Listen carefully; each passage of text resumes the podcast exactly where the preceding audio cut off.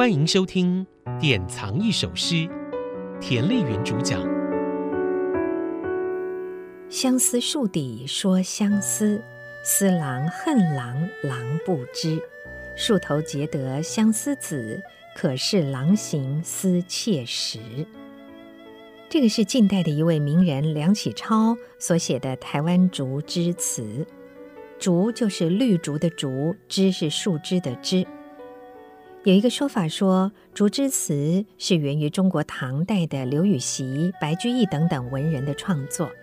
其实它的年代更早，原本是在四川、重庆一带流行的民歌，每一首的词都是七言四句，大多吟唱的是民间疾苦的生活。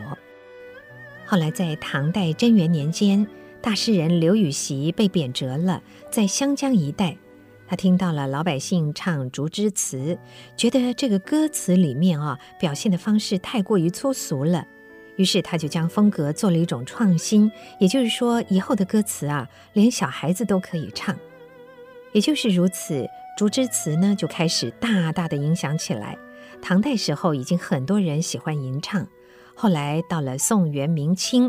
大江南北，竹枝词都开始盛行，它成了中国民歌当中一种非常重要的表现方式，数量当然也很多。台湾的竹枝词也就是这样开始流行起来的。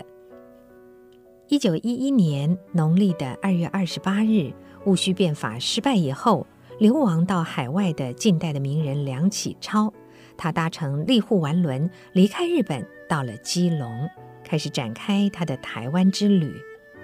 这个时候，宝岛台湾落入日本的手中已经有十五年了。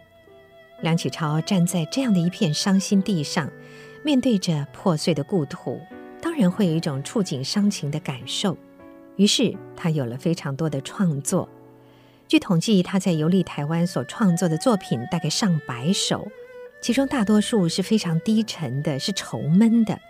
而这当中最有特色的呢，又是他改编台湾民歌而成的十首台湾竹枝词。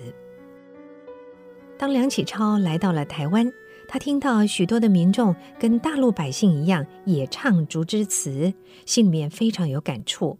于是他就把听到的一些竹枝词呢翻译出来，同时再加以一些修改，因而完成了十首台湾竹枝词。我们今天所欣赏的是其中的第三首。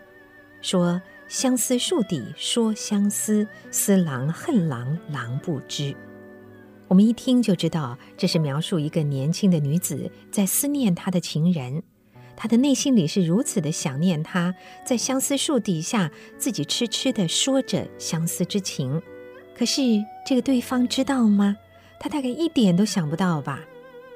树头结得相思子，可是郎行思妾时。看到相思树所结的一颗颗相思子，不知道这个会不会是那个我所思念的男子，他对我的思念而结成的呢？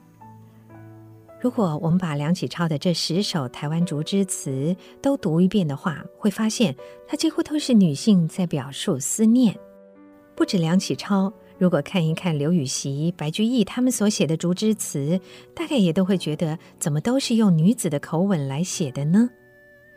这个理由也许是因为最初的时候，竹枝词的歌唱者都是女子的缘故，而且再加上古代的文人往往因为地位还有他们是男性的关系，即使心中有了仇怨，也不好自己来发书，于是就假借女子之口。但是呢，也许就因为如此，也使得竹枝词显得更温柔婉约了。这是今天为您介绍的一首诗。梁启超所写的《台湾竹枝词》：相思树底说相思，思郎恨郎郎不知。树头结得相思子，可是郎行思妾时。